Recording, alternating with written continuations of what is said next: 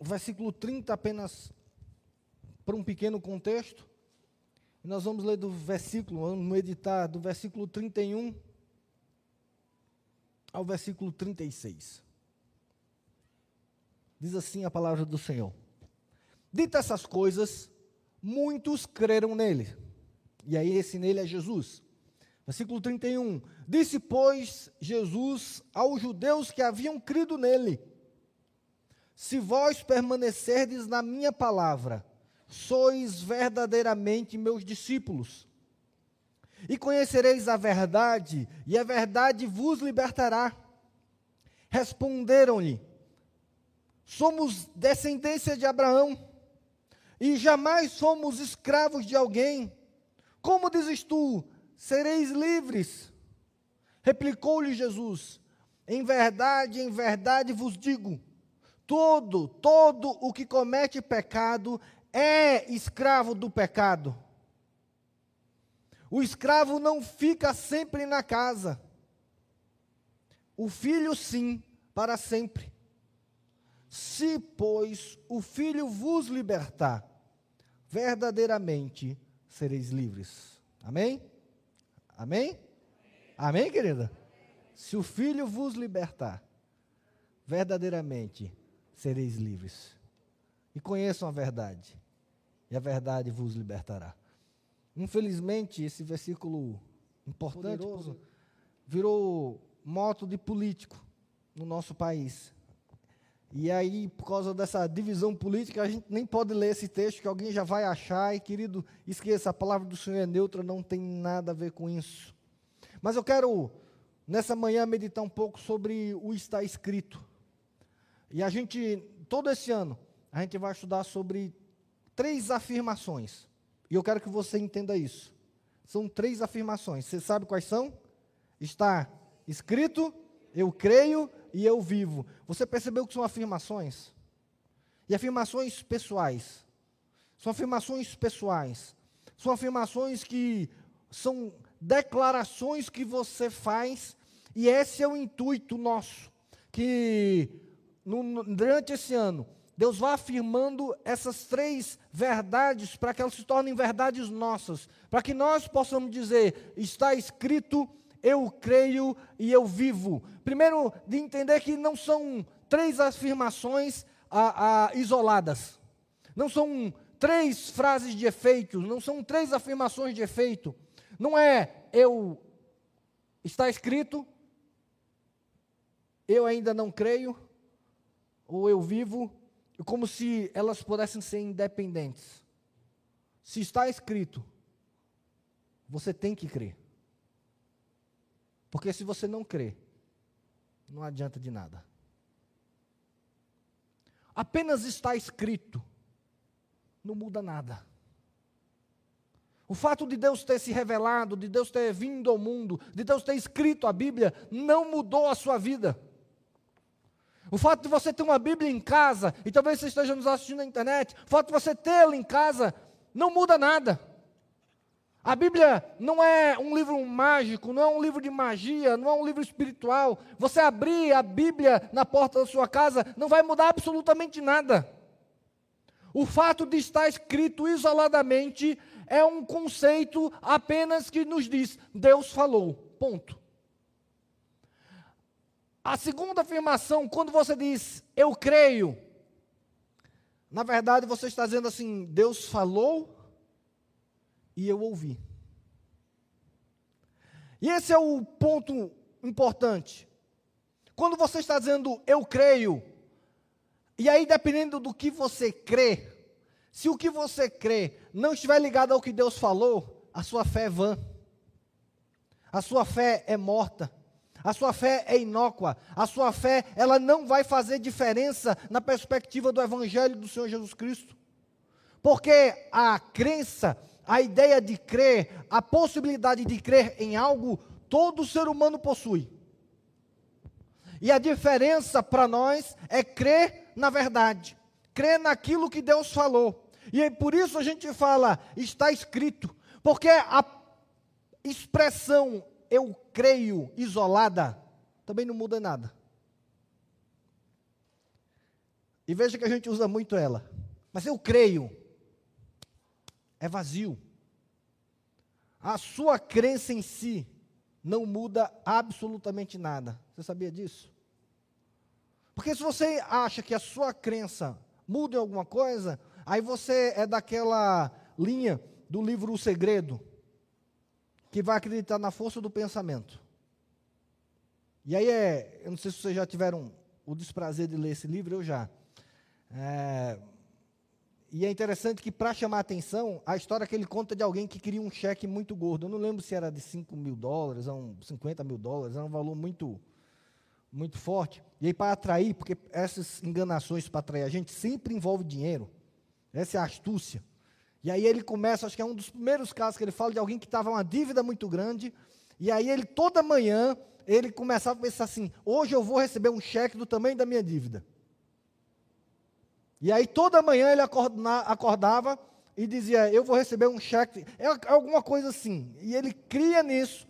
E aí um dia chegou um cheque no valor da dívida dele na casa dele. E aí a pessoa contava: Esse é o segredo. Pronto, o segredo é o quê? É você dizer: Eu creio. Mas você quer em quê? Não interessa. Você crer muda as coisas. E, meus irmãos, o Evangelho diz exatamente o contrário. Você dizer apenas eu creio não significa nada. Você pode crer em muitas coisas, inclusive que Deus não existe. Lembra que Tiago fala assim: diz você que crê em Deus? Qual é a resposta de Tiago? Grande coisa. Eu creio em Deus. Aí Tiago fala assim: grande coisa. Porque nisso até os demônios creem. O eu creio isolado sozinho, não vai mudar nada. E aí você pode assim, eu vivo. E essa ideia de eu vivo isolado do está escrito, isolado do eu creio, é nada mais, nada menos do que uma ética. E que toda pessoa tem. E que pode também não significar muita coisa. E aí você pode dizer assim, mas eu vivo. E aí esse eu vivo, ele passa a ser muito mais uma autojustificação do que qualquer outra coisa. Eu faço, eu mereço, ah, eu pratico. E você que já conversou, você já ouviu essa expressão também muitas vezes. Mas eu vivo, eu faço. Você chega para alguém para a igreja e fala, olha, mas você precisa ir para a igreja. Não, não preciso não, porque eu faço eu ajudo as pessoas, eu a, a, ajudo os necessitados, eu faço bem para aquelas pessoas, e aí esse eu faço, desligado ou desconectado de Deus, pouco fruto produz para o Evangelho. Não estou dizendo que não é importante aqui, não, tá? Porque o bem é o bem de qualquer jeito. Mas eu quero que você entenda que não são verdades, afirmações para serem avaliadas isoladas. Mas só elas é uma sequência, é um conjunto está escrito. E naquilo que está escrito eu creio. E aquilo que eu creio, porque eu creio, eu vivo. E aí você está falando tudo de uma unidade, de uma vida totalmente voltada para Deus. Se você quer ter uma vida voltada para Deus, ouça o que Deus falou. Receba como vida e pratique aquilo que Ele falou. É a sua vida vai ser voltada para Deus. E aí eu quero nessa manhã falar um pouco sobre essa sobre o que está escrito. O que é que Deus falou? O que é que Deus revelou? E aí eu quero que a gente entenda que quando a gente fala de Deus se revelar, nós não estamos falando de teologia, de doutrina, estamos falando dele mesmo. Estamos falando que quando Deus ele se revela, ele se mostra quem ele é. E quando você só vai ter sede pela palavra, você só vai amar a palavra se você tiver sede de relacionamento com Deus. Se você amar a Deus, se você tiver um desejo de conhecer quem Deus é, o caráter de Deus, o ser de Deus, os seus atributos maravilhosos, se você quiser ter uma vida íntima com Deus, você vai amar a palavra de Deus. E você vai prestar atenção no que Deus está falando. Porque, meus irmãos, ah, eu tenho, eu quero partir de uma premissa aqui. Você pode discordar, mas eu tenho uma forte, uma forte certeza do que eu tenho falado é a verdade. é que a igreja do Senhor Jesus Cristo hoje, os cristãos de hoje, nós, nós amamos a mensagem da cruz. Mas muitas vezes nós não amamos a verdade.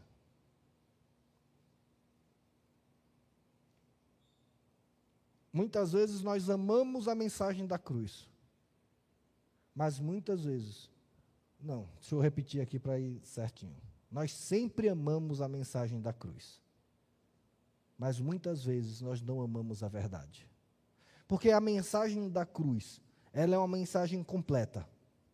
É, você é um pecador, Deus te ama, Ele morreu pelos seus pecados e Ele tem uma nova vida para te dar. Essa é a mensagem da cruz. E se você crê nele, você vai viver eternamente. Jesus morreu por você. Nós amamos essa mensagem.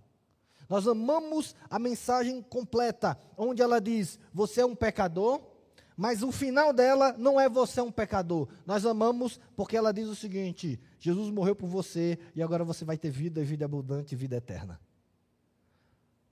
Mas a verdade de Deus, ela é um pouco mais ampla do que isso. Porque a verdade de Deus, ela não diz você é um pecador apenas. Ela diz a verdade sobre você. Ela diz exatamente quem você é. Ela diz exatamente o que é que tem de errado na sua vida. Você percebe que a, a mensagem você é um pecador não nos ofende. Mas se eu disser o nome do seu pecado, você fica ofendido? Se alguém disser o seguinte, olha, a Lina, a Lina é pecadora. A Lina vai dizer o quê? Eu, eu sei. Por que eu faço isso? Agora, se você disser que o Luciano não é apenas um pecador, se você disser assim, o pastor Luciano é um mau caráter, qual é a minha resposta? Eu vou dizer assim, não, eu sei. Se eu sou um pecador, naturalmente eu sou um mau caráter. Eu tenho um caráter ruim, eu tenho um, um aspecto do meu caráter que precisa ser mudado. Aí nessa hora não, aí não, aí você me ofendeu. Se eu chegar para você e dizer assim, olha, ah, pastor Luciano é um pecador, eu vou usar o meu nome para ninguém ficar ofendido.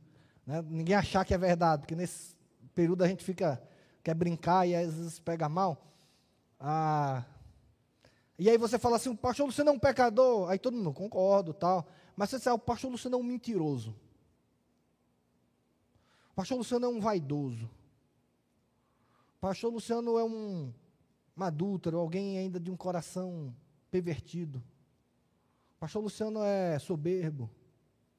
Pastor Luciano é fraudulento. Pastor Luciano é invejoso. É inseguro. Ah, o pastor Luciano ainda. Percebe que na hora que a gente dá o nome, a gente se ofende. E isso é o que eu quero falar sobre a verdade. Veja como, foi, é, como é interessante aqui.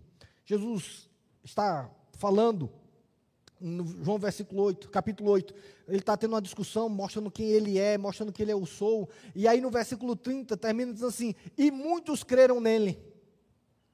E aí no versículo 31, 31 e disse Jesus aos que criam nele: Veja, Jesus começa a olhar para aqueles que entendem que Jesus Cristo era o eu sou, era o enviado de Deus, era o Messias de Deus que ia resgatar Israel. Ele vira para aqueles discípulos, para aqueles novos cristãos, para aqueles novos convertidos e diz assim: Olha, se vós permanecerdes em mim, na minha palavra, sois verdadeiramente meus discípulos. Olha a preocupação de Jesus, é que ele diz assim: Olha, não é só o fato de crer em mim, vai fazer você um discípulo meu. Você crê em Jesus, isso não significa que você é um discípulo de Jesus. Jesus fala assim: ótimo, vocês creram que eu sou, mas se permanecerdes aonde? Na minha palavra, naquilo que eu estou dizendo, naquilo que eu estou ensinando, naquilo que Deus está se revelando. Se você tiver apego àquilo que Deus falou, você é um discípulo de Jesus. Se você descarta aquilo que Deus fala, você não é um discípulo de Jesus, mesmo você sendo um cristão e alguém que creu na mensagem de Jesus. E aí Jesus fala, por quê? Porque ele falou assim: se vocês permanecerem na minha palavra, vocês conhecerão a verdade. Ele falou assim: é, se vós permaneceres nas minhas palavras, sois verdadeiramente meus discípulos. E, ou seja, se permanecerdes nas minhas palavras, e conhecereis a verdade, e a verdade vos libertará.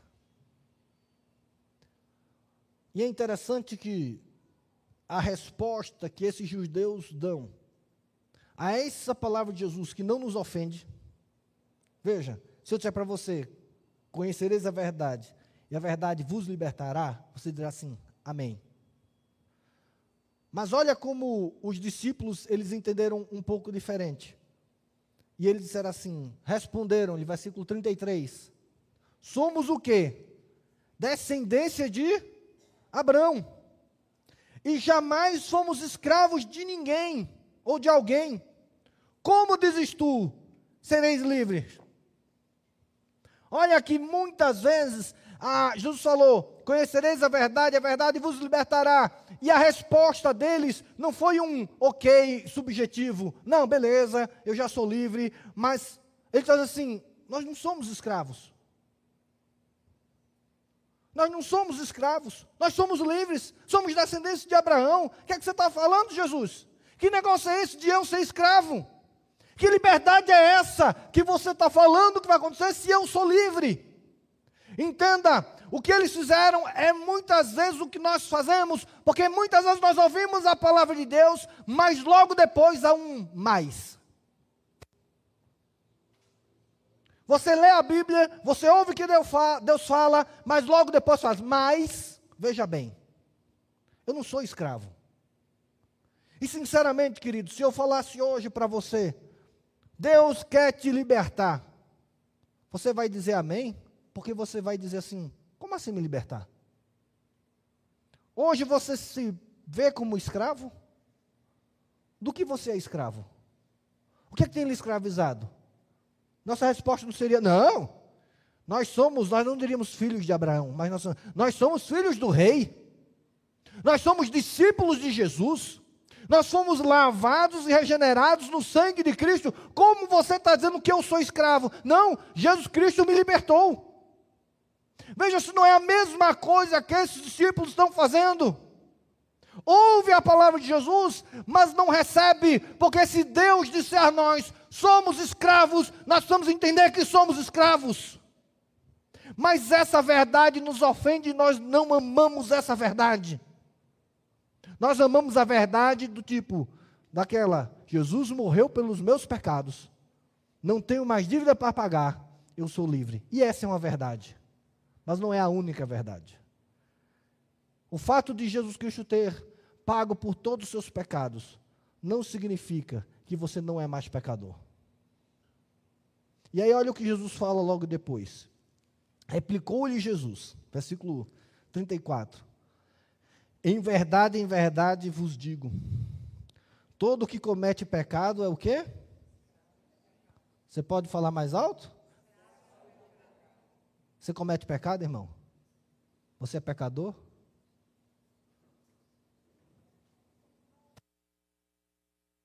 Alô? Você entende que você é escravo? Você entende que esse tem sido o efeito que o pecado tem causado no seu coração, na sua vida? Que o que o pecado faz é te escravizar porque quando nós cometemos o pecado, nós mais uma vez, nós nos colocamos nos aguilhões que Jesus Cristo já nos livrou. Nós novamente voltamos para uma situação, para um momento pelo qual Jesus Cristo já nos deixou livre.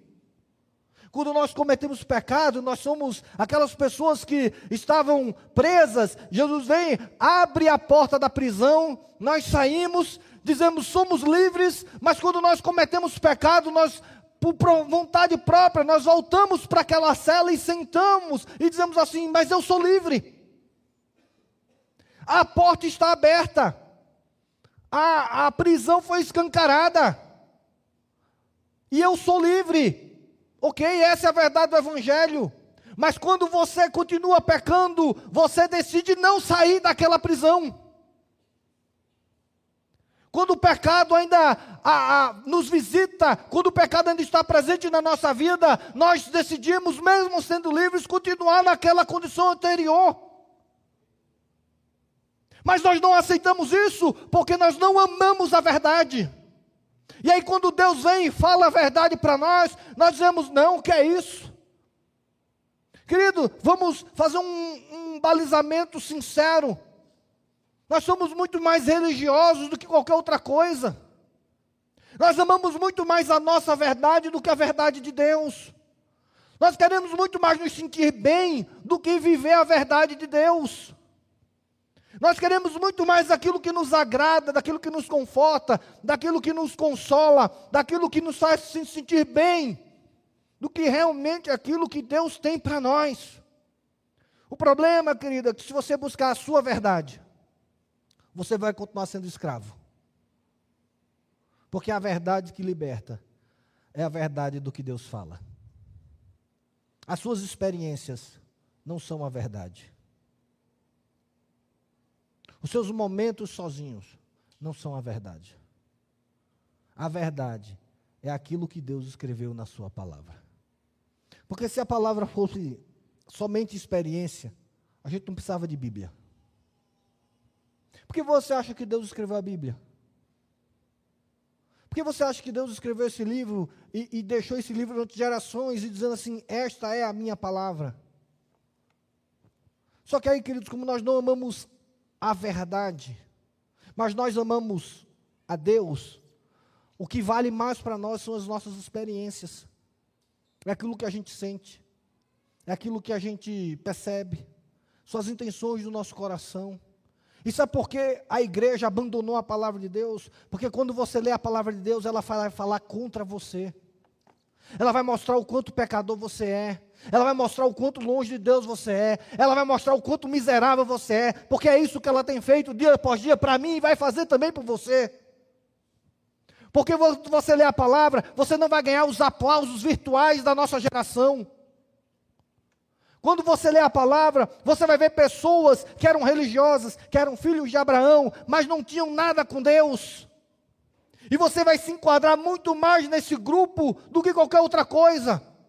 Mas quando você entender isso, você vai ter a palavra de Jesus quando diz: Se o Filho vos libertar, verdadeiramente sereis livres, porque a verdade de Deus ela é completa. E quando você ama a verdade de Deus, você abre o seu coração para aquilo que Deus vai fazer na sua vida. Deus ele não age conforme a, a nossa fé. Deus age conforme a vontade dele. A nossa fé vai nos levar para a vontade de Deus.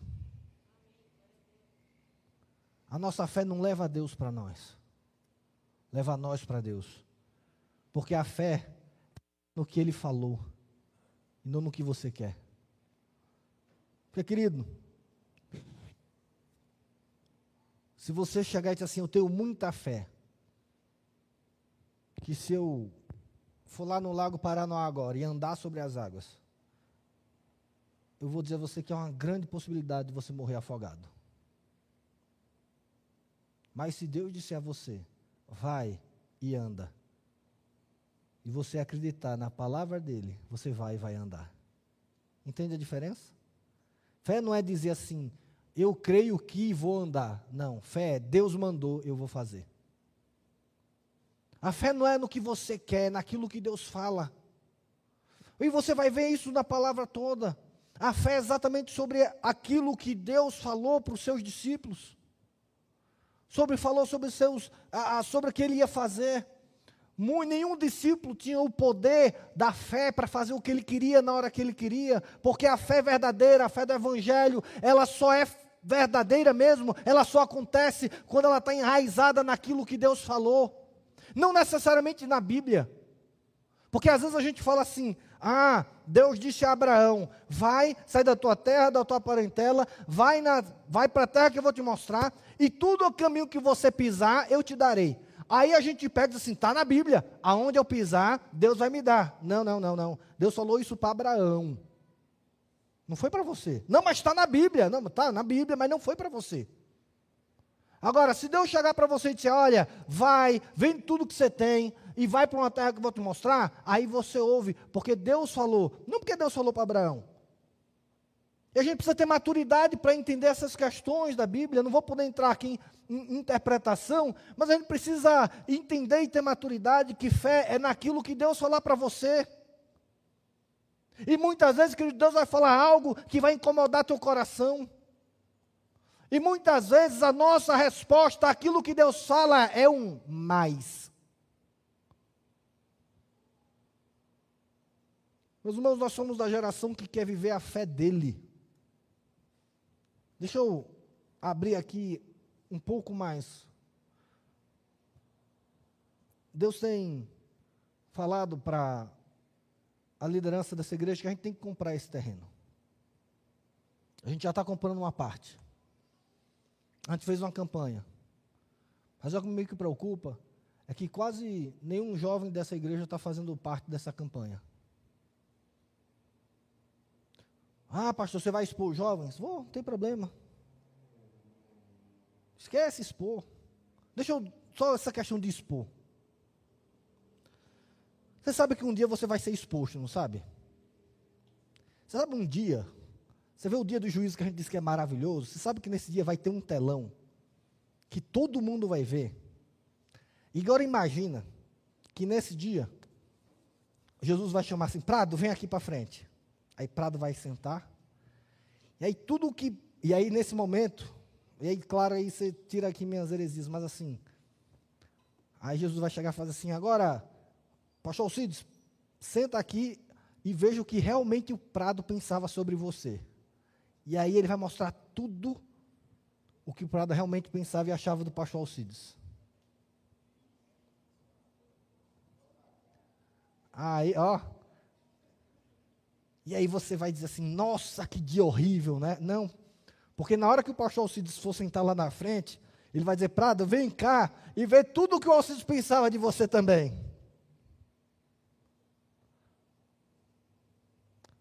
E aí Jesus vai olhar para tudo isso e vai dizer assim, olha, entenderam? Vocês não podem entrar nesse portão. O dia do juízo é apenas uma certeza que vamos ter: que nós não podemos passar por aquele portão. Você está com medo de ser exposto? Eu tenho uma péssima notícia para você. Um dia, todos nós seremos. Por isso, não tenha medo da verdade hoje. Se todo mundo descobrir que você é um mentiroso, ok. É uma grande chance de você se arrepender e mudar de vida. Mas um dia todo mundo vai saber que você é um mentiroso. Tem medo de ser exposto. Aí descobriram que eu tenho uma dívida no banco que eu não sei controlar minhas finanças. E agora? E agora, querida? No máximo a gente pode te ajudar. E você pode mudar de vida.